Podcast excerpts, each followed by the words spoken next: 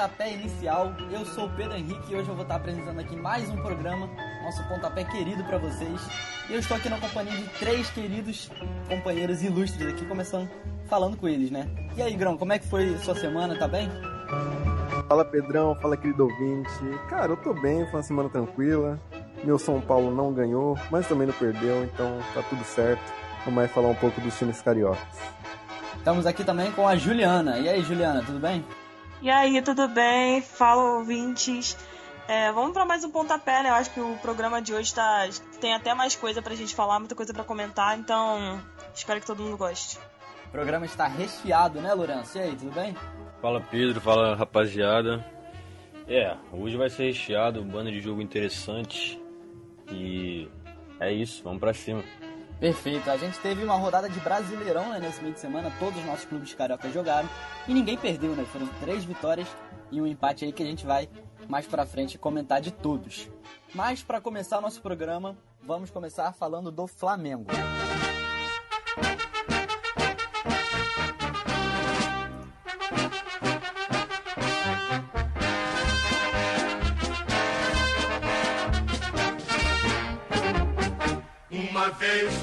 O Flamengo jogou nessa quarta-feira contra o Goiás no Maracanã e voltou a vencer né, com, por 2 a 0 com gols de Pedro e Everton Ribeiro. É, e saiu ali da zona de rebaixamento. Ô Grão, é, você acha que o Flamengo ainda pode render mais? Como é que foi esse jogo para você? Que teve a gente teve o destaque do Bruno Henrique, né, voltando a jogar por mais tempo, né, depois da ali da lesão do Pedro. É, Pedrão, é, é na minha visão, o Flamengo tem sim mais a evoluir. Assim, cara, depois de jogar melhor contra o Internacional, contra o Botafogo e contra o Atlético Paranaense e perder, acho que finalmente, né, por mais que não tenha sido uma partida vistosa, assim, uma partida boa, digamos, da, do potencial que a gente sabe que o Flamengo pode entregar, o Flamengo venceu, finalmente. Fez 2 a 0 aí, nossa, que golaço do Everton Ribeiro, cara. Depois eu falo. Mas assim, é, sobre o que você falou do Bruno Henrique, é, apesar dele ser uma notícia boa, ele veio de uma notícia ruim, né? Porque o Pedro, o artilheiro do time no ano, aí, com 22 gols em 23 jogos, ele pediu para ser substituído logo aos 12 minutos de jogo, que ele sentiu a coxa e foi um lance estranho, porque foi depois de um pênalti. E o Pedro não é aquele cara que, pô, senta um porradão no pênalti. Ele tem aquela batidinha tradicional do pulinho, né? Muita gente aí indicando que se investigar bem foi esquema de aposta ele pedir pra sair depois do gol, hein? é, mas brincadeiras à parte. Notícia triste aí pro Flamengo, que vai ter terça-feira o jogo contra o Fluminense pela Copa do Brasil. E o Pedro é um desfalque, assim, bem grande pra esse time que não tá na melhor fase e o Pedro era um que vinha, um dos, um dos acho que ele o Ayrton Lucas ali, talvez o Cebolinha, um dos que mais vinha se destacando. E para entrar no lugar dele, aí veio a boa notícia, né, que é o Bruno Henrique. Finalmente ele voltou a jogar, quase jogou aí 90 minutos. Ele entrou nesses 12, mas se você colocar os acréscimos, deu quase 90 minutos. E, cara, foram 10 meses fora do campo, cara. E todo mundo sabe que depois de, de, tanto tempo fora, não é fácil voltar a jogar. Ele não foi brilhante na partida, mas ele até participou do golaço do Everton Ribeiro, que depois do cruzamento do Cebolinha deu uma letra, cara, absurda ali dentro da área, com pouco espaço. O Everton Ribeiro, para mim, tem que ser titular desse time, não tem como, o cara é um, um gênio. É... E o Everton Ribeiro não marcava desde agosto do ano passado, eu fiquei chocado com essa formação mas não, ele não é um goleador nato. Ele é mais um cara de pensar o jogo e achar uns passes, assim, clarear pro, pro, pros atacantes. Eu, eu acho que o Goiás é um time fraco, né? A gente vê que ele é um forte candidato ao rebaixamento pelo que ele vem apresentando até aqui. Mas eu acho importante ressaltar que era tipo, preciso vencer, independente do jeito e Cara, principalmente depois desses jogos que eu citei, que o Flamengo jogou melhor e não, e não ganhou. Eu acho que essa vitória ela vem para dar confiança que o Flamengo precisa para finalmente deslanchar. Vai ter uma pedreira agora contra o Fluminense pela Copa do Brasil, mas pelo menos vai ir um pouco mais leve com essa vitória no meio, no meio de semana. É, a gente tem alguns jogadores do Flamengo em boa fase, né? Você citou Pedro, que machucou. A gente tem o Cebolinha vindo muito bem, com mais uma assistência no. Ele que é o jogador do Flamengo com mais assistências nessa temporada, né? Ayrton Lucas, nem preciso falar. Então a gente tem os jogadores aí que estão se consolidando, Léo Pereira também, é, nesse time do Flamengo. Porém, é, o Pedro foi bater o pênalti, né? Ele tira, ele tá aprendendo, acho que um pouco com o Gabigol esse estilo de pênalti. Tirou do goleiro e sentiu na hora. Foi um lance muito esquisito. É, e com certeza vai ser um desfalque importantíssimo pro Flamengo. Eu queria perguntar para você, Lourenço. É, qual o tamanho desse desfalque, não só pro jogo agora do final de semana, mas contra o Fluminense na Copa do Brasil, né? Que o Pedro tem poucas chances de atuar. E como que o Flamengo pode encaixar uma nova formação aí sem o Pedro? Então, Pedro, eu acho que. Então, Pedro, falando do Pedro, né? Eu acho que, pô, não há qualquer dúvida de que ele é um desfalque importantíssimo. É um dos artilheiros do ano, como o Grão falou. É o artilheiro do Flamengo no ano. E assim, o Gabigol, por exemplo, não vem numa fase tão boa assim, né? Por mais que seja o vice-artilheiro do Flamengo no ano, atrás do Pedro. Então, assim, ele é um desfalque gigantesco. Gigantesco, pelo menos para esse primeiro jogo, né? Ao que tudo indica. É, ele já vinha de uma lesão, né? Ele já tinha desfalcado o Flamengo no jogo anterior a princípio uma entorse, agora sentiu a coxa. E ele que, enfim, em 10 minutos, 12 minutos já deixou o gol dele, né? Mesmo que de pênalti, dá para perceber a importância que ele tem. Esse faro de gol, ele tá sempre, enfim, perto ali da, da, da área e, enfim, gerando perigo pro adversário. E não seria diferente contra o Fluminense, com certeza. Então, assim, eu acho que o São Paulo vai ter, enfim, um trabalhinho aí, né, pra, pra pensar o que, o que, o que planejar para esse jogo contra o Fluminense, que é um time que vem extremamente embalado. Talvez dar uma oportunidade para o Matheus França mais à frente, é, já que o Vitor Hugo mais ali no meio está bem rendendo também, que foi um destaque positivo do jogo, inclusive, né? muita gente elogiou o garoto.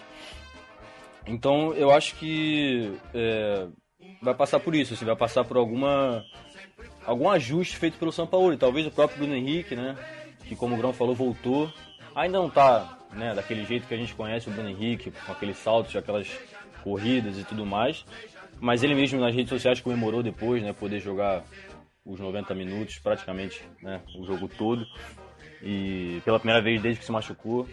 Então eu acho que vai passar um pouco por isso, assim, com certeza o Gabigol vai ter importância grande, com certeza é, o Flamengo tem ferramentas para, enfim, para fazer esse ajuste para substituir o Pedro. Mas é isso, é difícil. É, é algo difícil porque o, o, cara vem. O 9 bolado, ele vem voando, cara. Então. E o Fluminense embalado também. Enfim, eu acho que vai passar muito por, por esse, esse ajuste do São Paulo. E talvez ele possa usar, inclusive, esse jogo contra o Bahia fora de casa como uma forma de teste, né? É, não que seja um jogo menos importante, porque o Flamengo não vem lá essas coisas no Brasileirão.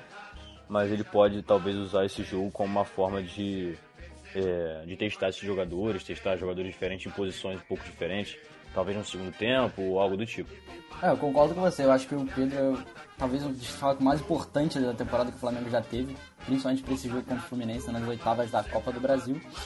É, e talvez eu concordo que eu acho que o Matheus França tem que ser utilizado ali.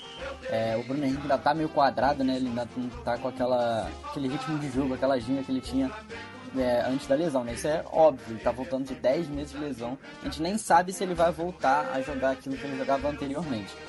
Mas o Matheus França vem jogando bem também. Acho que ele, se ele fizer ali uma dupla de ataque com o Gabigol, pode dar certo. Mas, como você falou, a gente, o Flamengo joga amanhã contra o Bahia na Fonte Nova. É, e vai ser uma oportunidade para o São Paulo experimentar esses testes, né, Juliana? É, como é que chega o Flamengo nesse jogo contra o Bahia, especificamente no Brasileirão? É, quais são as projeções do Flamengo né, para esse restante de temporada no Campeonato Brasileiro?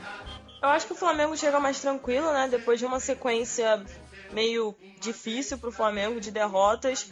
Né? No Flamengo nos últimos jogos teve três derrotas, mas ele conseguiu vencer 2 a 0 por 2 a 0 o Goiás, então acho que isso já dá uma aliviada. Mas o jogo mais importante para o Flamengo é da Copa do Brasil contra o Fluminense, que nem vocês estavam comentando. Mas eu não acho que o Flamengo vai botar um time misto para jogar contra o Bahia para tentar poupar seus jogadores, até porque a situação não tá das melhores. Chegou a entrar na zona de rebaixamento, mas saiu com a vitória do Goiás, agora com a vitória sobre o Goiás, né? Tá agora em décimo primeiro, se eu não me engano. Tá em décimo segundo, colocado no Brasileirão. E como vocês falaram, né, já antes, é uma boa oportunidade pro São Paulo dar uma testada nos jogadores na escalação que ele vai usar no jogo da Copa do Brasil. E por mais que o retrospecto do Bahia, apesar dos dois times terem a mesma quantidade de pontos, o retrospecto do Bahia é um pouquinho melhor, porque Bahia nos últimos seis jogos só teve uma derrota, enquanto o Flamengo teve três.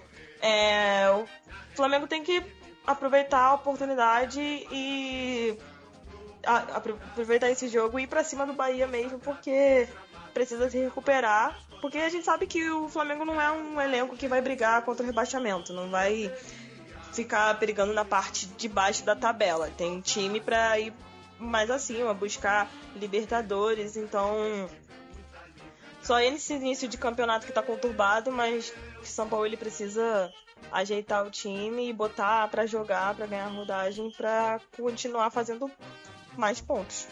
É, o Flamengo que tem para esse jogo contra o Bahia os retornos de Gerson e Felipe Luiz, né? Eles foram relacionados pro jogo e não sei se damos começar de titulares. Felipe Luiz que atualmente é reserva, né? Talvez o Gerson ali entre no segundo tempo para pegar ritmo é, pro jogo contra o Fluminense. Então são retornos importantes aí pro time do Flamengo no Campeonato Brasileiro para resto da temporada. Mas saindo agora da Gávea, vamos para as Laranjeiras, vamos falar do Fluminense.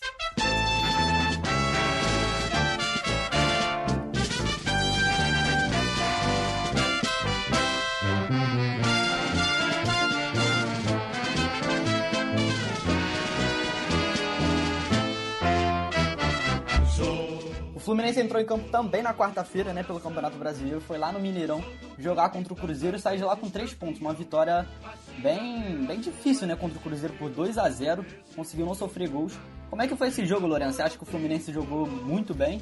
É, como é que foi a atuação do Fluminense contra o Cruzeiro? Cara, eu acho que, assim, já era esperado que o Fluminense fosse favorito pro jogo, né? Mesmo fora de casa, assim, enfim, para muitos o melhor futebol do Brasil. Então, assim, o Fluminense já vinha embalado, essas coisas que a gente vem falando né, nos últimos episódios e que. É... é enfim, o trabalho do Diniz tem mostrado, né? Eu acho que o jogo começou com o Fluminense superior. O Fluminense.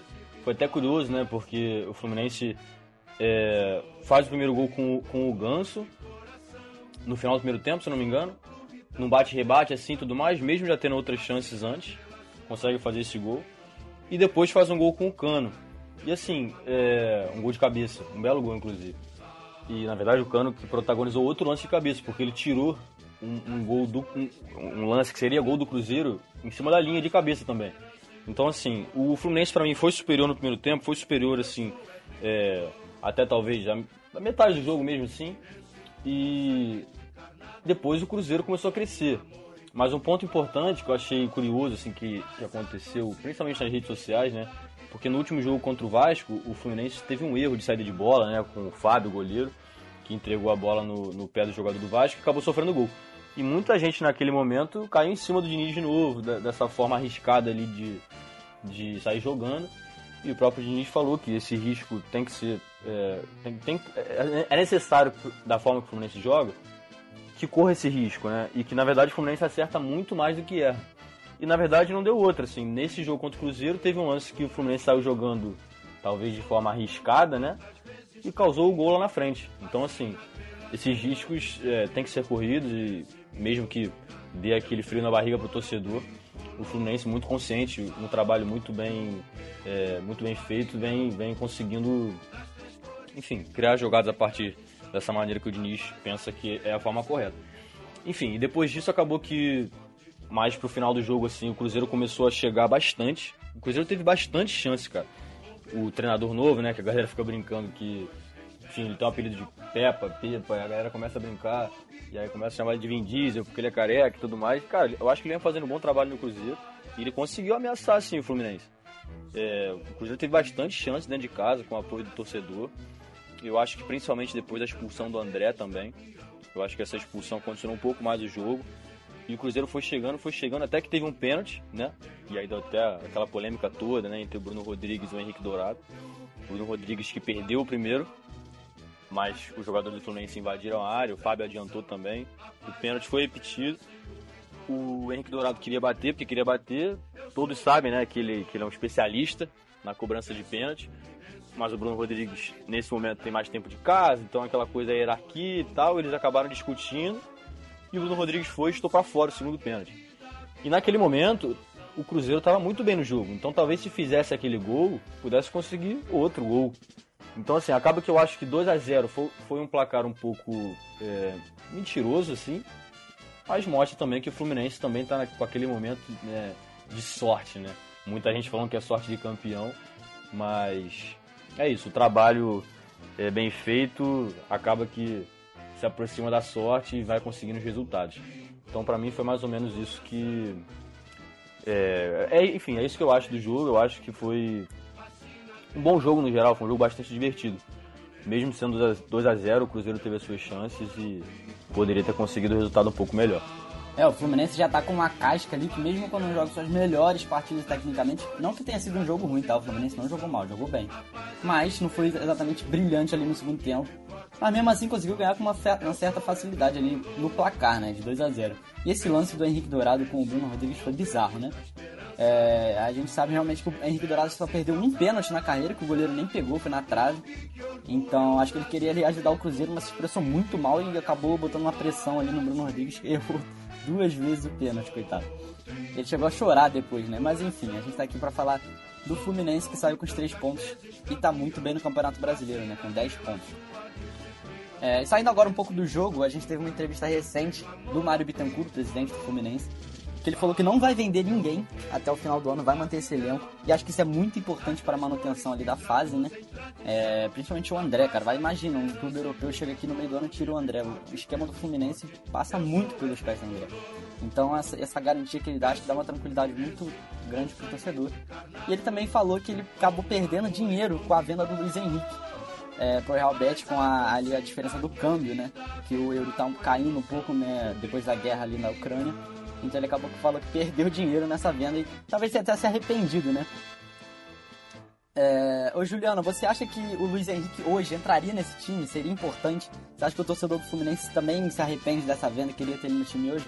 Eu acho que o torcedor do Fluminense sentiu muito a venda do Luiz Henrique, né? Foi é uma, uma joia que estava no Fluminense e acabou indo embora. Poderia ajudar muito no elenco, mas eu também acho que acabou, entre aspas, não fazendo tanta falta assim. Ia ajudar muito o time, mas o time também tá indo muito bem sem ele. O Fluminense, pra, pra mim, eu acho que na visão de muitos, é o time que joga o futebol mais bonito do fute, no futebol brasileiro nesse momento. Então, é, essa declaração do Mário Bittencourt de que não vai vender ninguém. Apesar do Fluminense ser esse time que tá indo muito bem no brasileiro e que tá jogando futebol bonito, a gente sabe que é um clube que não tem tanto caixa assim e o elenco não é tão tão recheado também que nem outros que a gente vê no futebol brasileiro. Então é ousado é, é ousada essa ideia para um clube que precisaria um pouquinho mais de caixa, de não vender jogadores, mas que também é muito importante para a manutenção desse time que está indo tão bem para a sequência dos campeonatos. Ainda mais o Fluminense que está disputando três campeonatos diferentes e quer terminar o ano. O objetivo é terminar o ano com pelo menos um título dos três. Então, é, ainda mais falando nessa questão do caixa, ele, esse argumento do Luiz Henrique de que perdeu dinheiro também é muito importante, porque mantém o elenco que está indo bem e acaba não não, não vende, né? Mantém o elenco e também não perde dinheiro com uma venda mal feita, que é uma parada muito recorrente no futebol brasileiro. A gente vê várias vendas mal feitas. Então, eu achei ousado essa declaração do Mário Bittencourt, mas ao mesmo tempo eu acho que é bom que ele tá fazendo pro Fluminense. Eu também acho, concordo que o Fluminense não tá. É, não é um clube milionário assim como a gente viu o Flamengo, o Palmeiras, né? Mas é, acho que ele tá bem saudável financeiramente a ponto de querer manter o elenco pelo menos para o final da temporada, né? Ele mesmo confessou que no final vai ser um pouco mais difícil, né? O assédio ali pelo André vai ser grande e eles vão ter que considerar algumas propostas. E sobre o Luiz Henrique, eu acho até que o, o torcedor gostaria de ver ele talvez no lugar do Kenan, né? Que não vive uma grande fase, ele também não compromete, mas acho que o Luiz Henrique era muito mais agudo, muito mais insinuante que ele. E o Fluminense que vai jogar sábado no Maracanã, esse sábado, né? É, contra o Cuiabá. Ô Grão, você acha que é uma vitória fácil essa aí? O torcedor já pode comemorar os três pontos? Ou o Fluminense tem que ter um pouco mais de cuidado? É, Pedrão. É, acho que a princípio todo mundo que vê Fluminense Cuiabá já atribui uma vitória, uma vitória fácil aí pro Fluminense. Mas eu acho que depende. Depende porque terça-feira tem Fla-Flu, que a gente já disse aqui. pela Copa do Brasil. E aí a gente vai ter que ver se o Diniz ele vai poupar ou não. A gente viu que na, na rodada contra o Fortaleza, que o Fluminense poupou, para um jogo contra o River que ele ia ter pela Libertadores, aquele 5 a 1 Ali a gente viu que uma certa, tem uma certa fragilidade a equipe sem os seus principais jogadores. E para mim é até compreensível, porque o esquema do Diniz, o esquema de jogo do Diniz, isso tudo que o Lourenço trouxe aí, é um, um, um sistema que exige muito treinamento, exige muito entrosamento dos jogadores, porque senão você acaba cedendo muita, muita chance para os adversários. Tanto que o Fluminense tomou quatro gols naquela partida. E, cara, mas eu acho que mesmo, mesmo poupando, eu ainda acho que o Fluminense é favorito contra o Cuiabá. Porque o Cuiabá é pior que o Fortaleza e porque o Fluminense vai jogar em casa. Cara, o Cuiabá ele acabou de, de, uma goleada de 4 a 0 sofrida pelo Atlético Mineiro. E para mim é um dos fortes candidatos a rebaixamento, junto com Goiás, Curitiba. Então, eu acho que por jogar em casa, mesmo com o time reserva, o Fluminense é favorito e deve conseguir sim a vitória. E você, Pedrão, o que, que você acha? Eu também acho que o Fluminense deve ganhar esse jogo assim fácil, não querendo zicar nem nada, mas realmente o Cuiabá não tá numa fase legal, perdeu em casa, como você falou, pro Atlético Mineiro de 4 a 0 Então é só o Fluminense ali jogar com calma, jogar o que sabe, né? E realmente, acho que o Diniz não precisa poupar o time inteiro, né? Ele pode poupar uma peça ou outra ali, jogadores mais experientes, talvez, é, como Marcelo, Felipe Melo, mas mesmo assim ainda dá para ganhar esse jogo com uma certa tranquilidade para mim. Mas agora vamos sair do Fluminense e vamos falar do Vasco da Gama.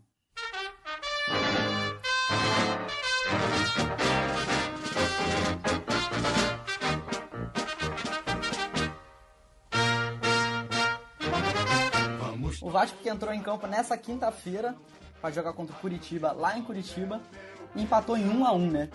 E Juliana, é a terceira vez em quatro jogos que o Vasco sofre um gol no finalzinho do primeiro tempo, né?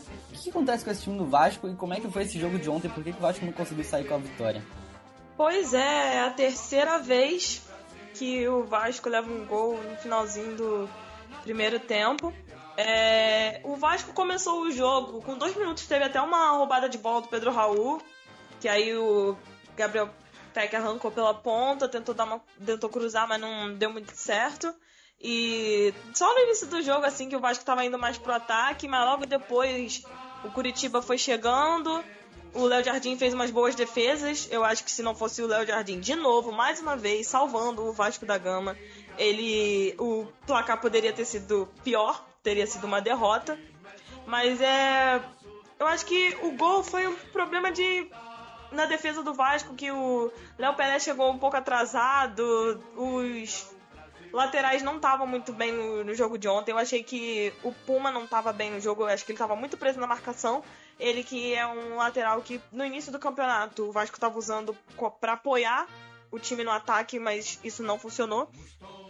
Eu acho que o Piton estava até melhor no jogo, mas também não estava lá aquelas coisas. O Peck não teve um dia tão bom. O Alex Teixeira estava meio apagado. O Vasco é um time sem criação. Então, eu é, é o Barbieri tem que dar uma acertada. Eu acho que eu, tô com dificuldade até pra, pra analisar, porque eu fico pensando assim: o time do Vasco que começou o ano, que tava bem no Campeonato Carioca, parece que aquele brilho apagou. Ele não tá aparecendo no Campeonato Brasileiro.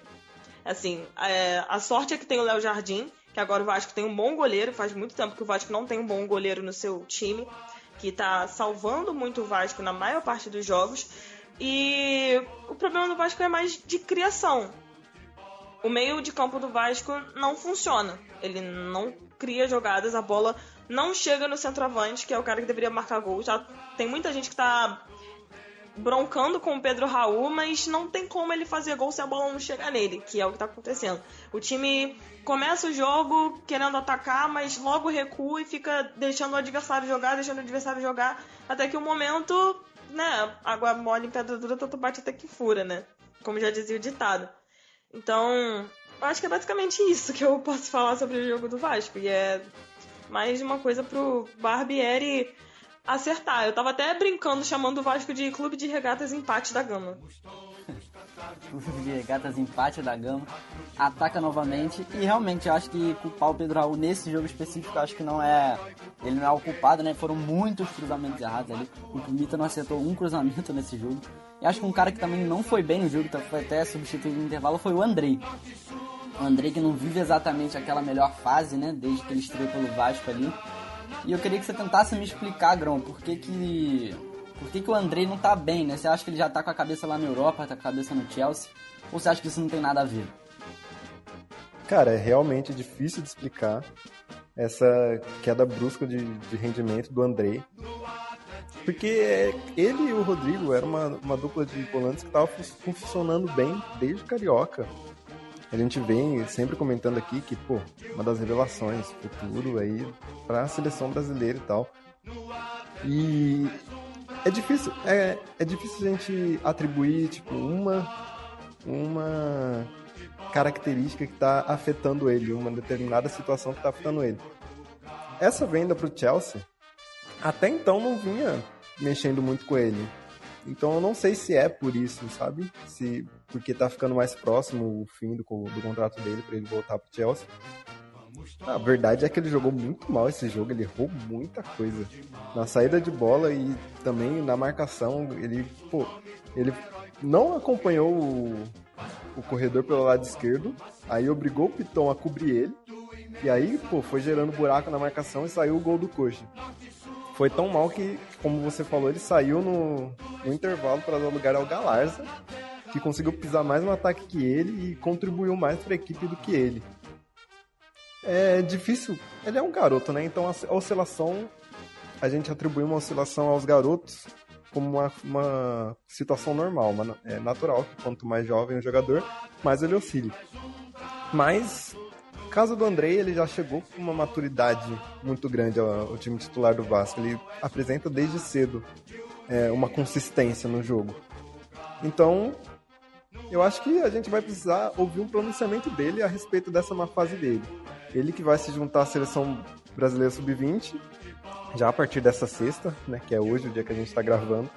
E o Vasco vai tentar aí achar uma alternativa para o lugar dele, que deve sair no meio do ano, então acho que vai servir de, de termômetro aí para saber se o Vasco vai sentir muita falta dele ou se vai conseguir repor a altura. Muita gente está dizendo aí que é o Jair que vai ocupar o lugar dele, mas, cara, eu não sei. Teve também a contratação do, do Cocão, que a gente trouxe uns programas atrás, e vai precisar acertar, porque apesar da má fase, vai ser uma saída que o Vasco provavelmente vai sentir muito. É, como você falou, ele é um garoto, né? Ele é muito jovem, então acho que a oscilação é normal, sim. A gente tem que tomar cuidado nesse, nesse tipo de crítica a esses moleques tão novos, né? É normal que oscilem. E, é, como você falou, ele vai se apresentar à seleção brasileira agora sub-20 para a disputa do Mundial. Então ele é desfalque para o Vasco nesse próximo jogo contra no Campeonato Brasileiro. O Vasco entra domingo em campo é, em São Januário vai encarar o Santos, Lourenço. É, você acha que esse empate contra o Curitiba afeta um pouco a moral do time? Ou você acha que é outro jogo já e o Vasco tem condições de ganhar esse jogo? Cara, assim, sendo bem sincero, uma coisa que você até trouxe nos últimos episódios que a gente falou, que o Vasco ele, ele é como um Robin Hood, né, nesse campeonato brasileiro. Então, assim, ele tirou pontos do Atlético Mineiro, tirou ponto do Palmeiras, tirou ponto do Fluminense e cedeu ponto pro Bahia e pro Curitiba.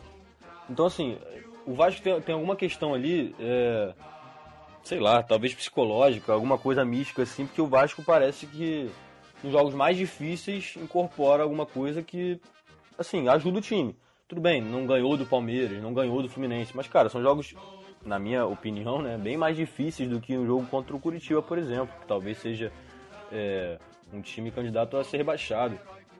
Então, assim, eu acho que o Santos também não vive seus melhores, seus melhores momentos, né? E, enfim, eu acho que é a oportunidade para dar vitória para o torcedor em São Januário, né? Que, se não me engano, é o segundo jogo em São Januário no Campeonato Brasileiro e o outro perdeu para o Bahia. Então, assim, vai ter um ambiente a favor, vai ter um ambiente, é, enfim, importante, que, assim, que eu acho que pode ajudar o, o time a buscar essa vitória. É, e essa, essa coisa do Robin Hood que eu quis dizer, né, que você mesmo tinha colocado, é isso, tira ponto dos, dos, dos ricos, entre aspas, dos grandes, né, e cede, e cede ponto é, pros, pô, pros mais necessitados, né, do campeonato. os times mais fracos. Então, assim, eu acho que, assim, talvez se a gente pegar na risca mesmo, seja um, um confronto de igual para igual. Mas eu acho que é isso. Eu acho que esse ambiente de São Januário pode ajudar bastante o Vasco. E eu diria até que essa coisa das apostas, né, que estão rolando, poderia atrapalhar um pouco o Santos, né? Porque lá o clima tá pesado, que teve a questão do Bauerman, que foi, enfim, talvez o principal nome até o momento dessa operação toda, dessa questão criminosa das apostas e tudo mais. Mas, cara, o Santos venceu o Bahia por 3 a 0 no meio da semana, né? Então, assim, não sei se isso vai atrapalhar tanto, porque é isso, venceu com uma certa autoridade, mas também não é fácil esquecer tudo isso que está acontecendo, né? Então, eu acho que talvez isso é, possa vir a influir, é, assim, no jogo, mas sinceramente eu acho que é mais de igual para igual. Eu acho que vai fazer diferença de fato é o Vasco jogar em casa e ter que buscar pontos é, com, o seu, com o apoio do seu torcedor. É, talvez uma explicação para esse, esse fato do Vasco conseguir roubar os pontos dos times mais fortes seja que o Vasco joga melhor, talvez é, sem obrigação de propor jogo, né? É, joga melhor sem a bola ali marcando e buscando ali um contra-ataque. Foi isso contra o Fluminense, né? Contra o Fluminense o Vasco fez um gol no início e se fechou o jogo inteiro e conseguiu ali, querendo ou não, arrancar um ponto do Fluminense, que é um dos melhores times do Brasil. Então, talvez essa, essa, essa obrigação quando o Vasco joga com um clube é, pior que ele, tecnicamente, de que, ter que propor o jogo, talvez seja uma, seja uma pressão que os jogadores ainda não sabem lidar, é, não sabem jogar assim com a bola no pé, né? É, comandar ali o ritmo do jogo. Então, isso talvez possa ser uma explicação, né? Estou especulando aqui é, porque que o Vasco é o Robin Hood do Brasileirão. Mas enfim. Agora saindo de São Januário, vamos lá falar de coisa boa. Vamos falar do líder do Campeonato Brasileiro. Vamos falar de Botafogo.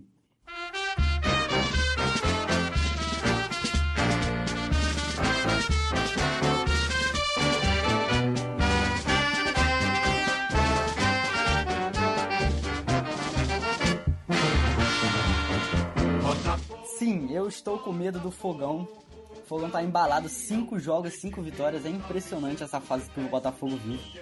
E ontem ele entrou em campo é, no Newton Santos, enfrentou o Corinthians e ganhou de 3 a 0 Foi um recital do time do Luiz Castro, né, o Grão?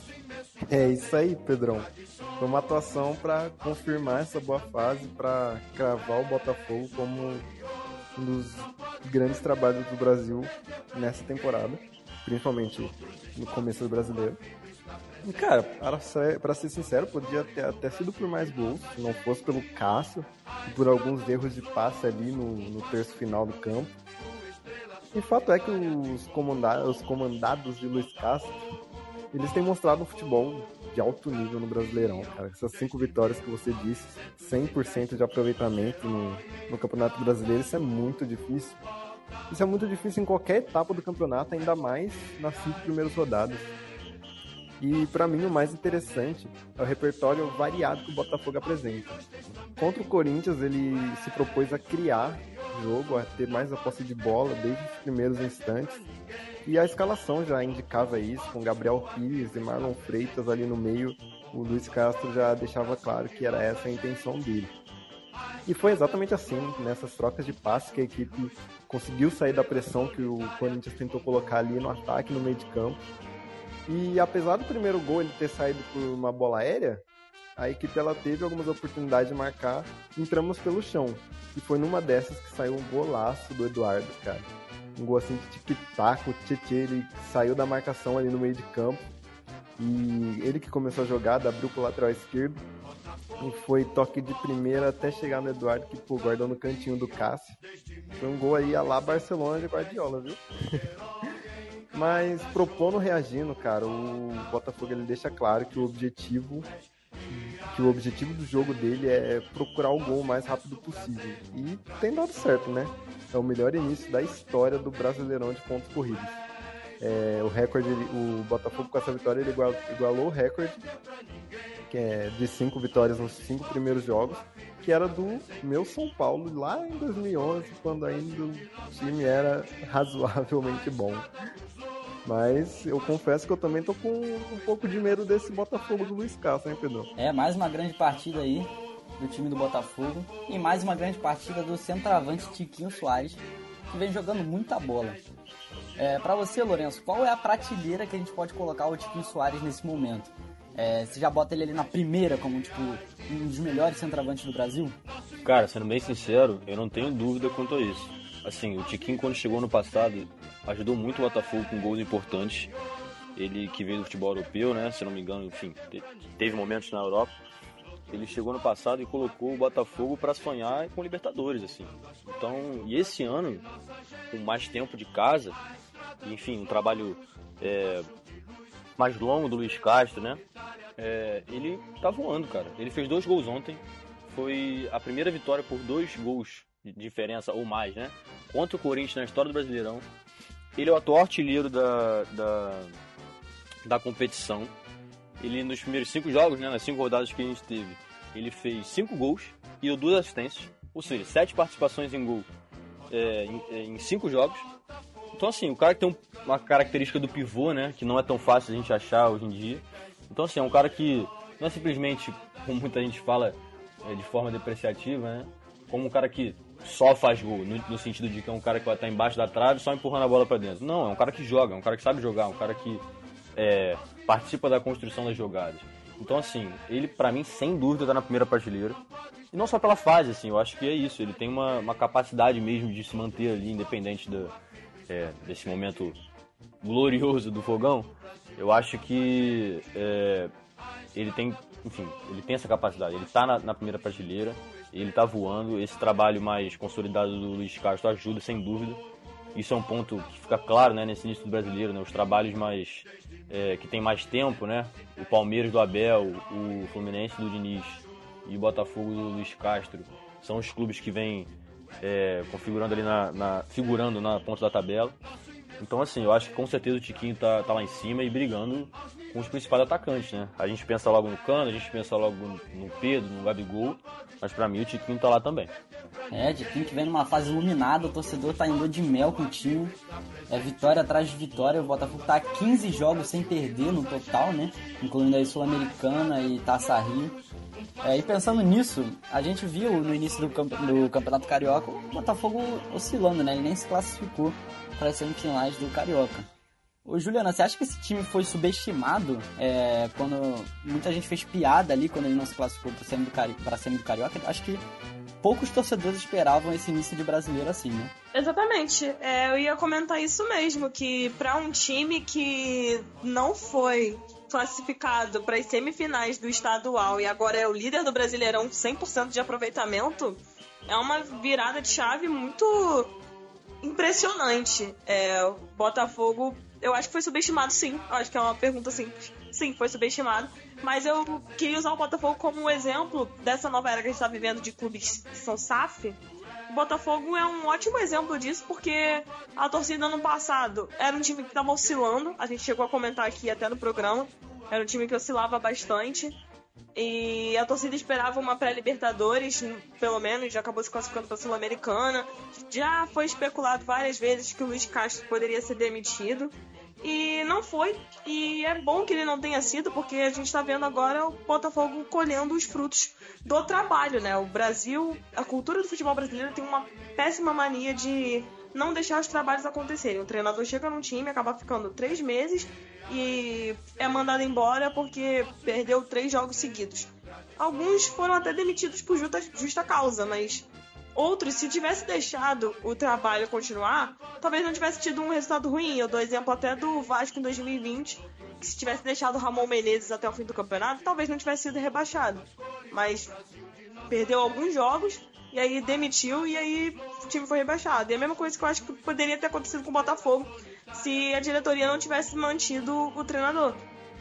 E aí o time foi subestimado, foi zoado no, no Carioca e agora é líder do Brasileirão, jogando um futebol que vence e convence. Bela análise aí do momento do Botafogo, né? Também concordo que o Botafogo foi subestimado no início do Campeonato Brasileiro.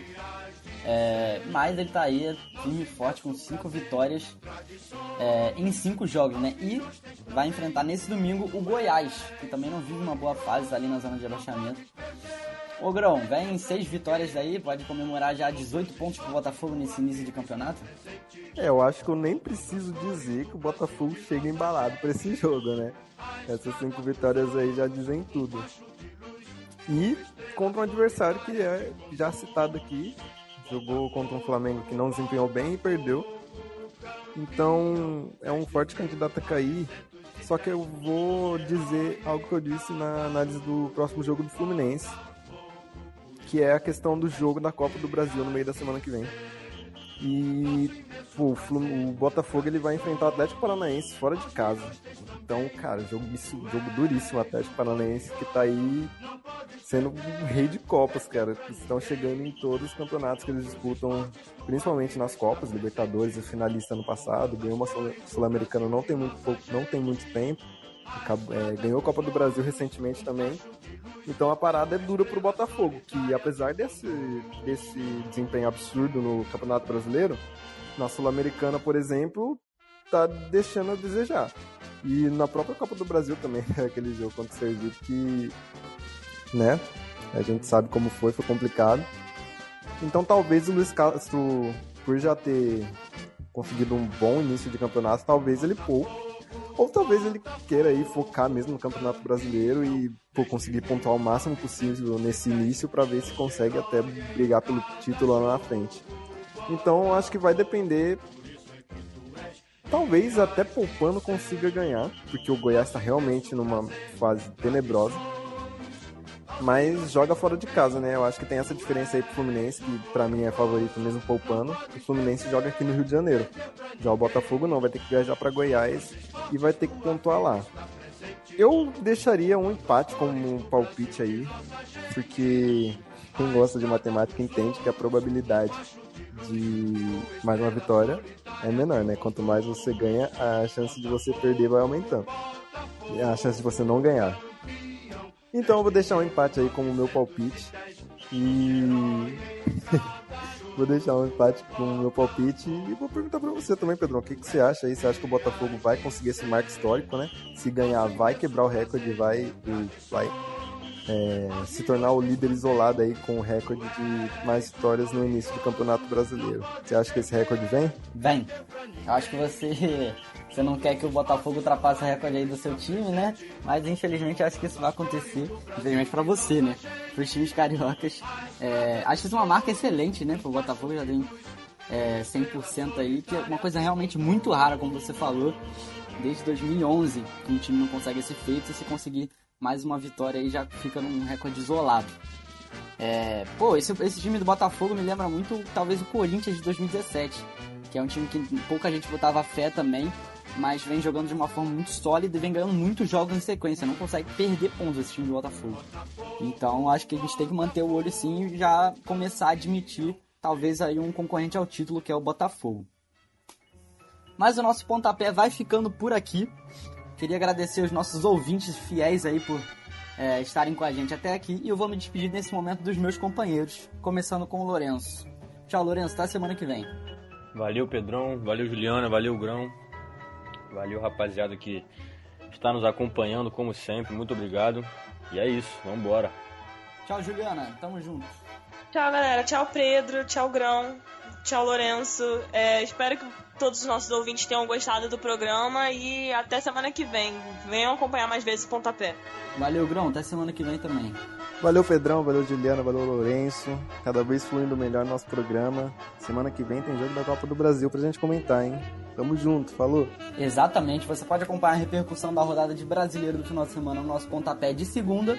É, e a repercussão da Copa do Brasil, né? A gente vai ter Fla-Flu. Nossa, nosso programa de semana que vem com certeza vai ser imperdível. Então já bota um despertador aí para você na próxima sexta ou próximo sábado para você checar aqui o pontapé de sexta e acompanhar com a gente essa repercussão, né? Muito, muito obrigado mais uma vez aos nossos ouvintes que ficaram até aqui e também agradecer ao Gabriel Colares é, por nos pro, propiciar essa chance de estar aqui falando sobre o futebol, que a gente tanto ama. É, também siga a Audioativo, a Web Rádio Audioativo em todas as redes sociais, no Instagram, YouTube. Acompanhe a gente também pelo Spotify. E é isso, galera. Até semana que vem. Valeu. Fui.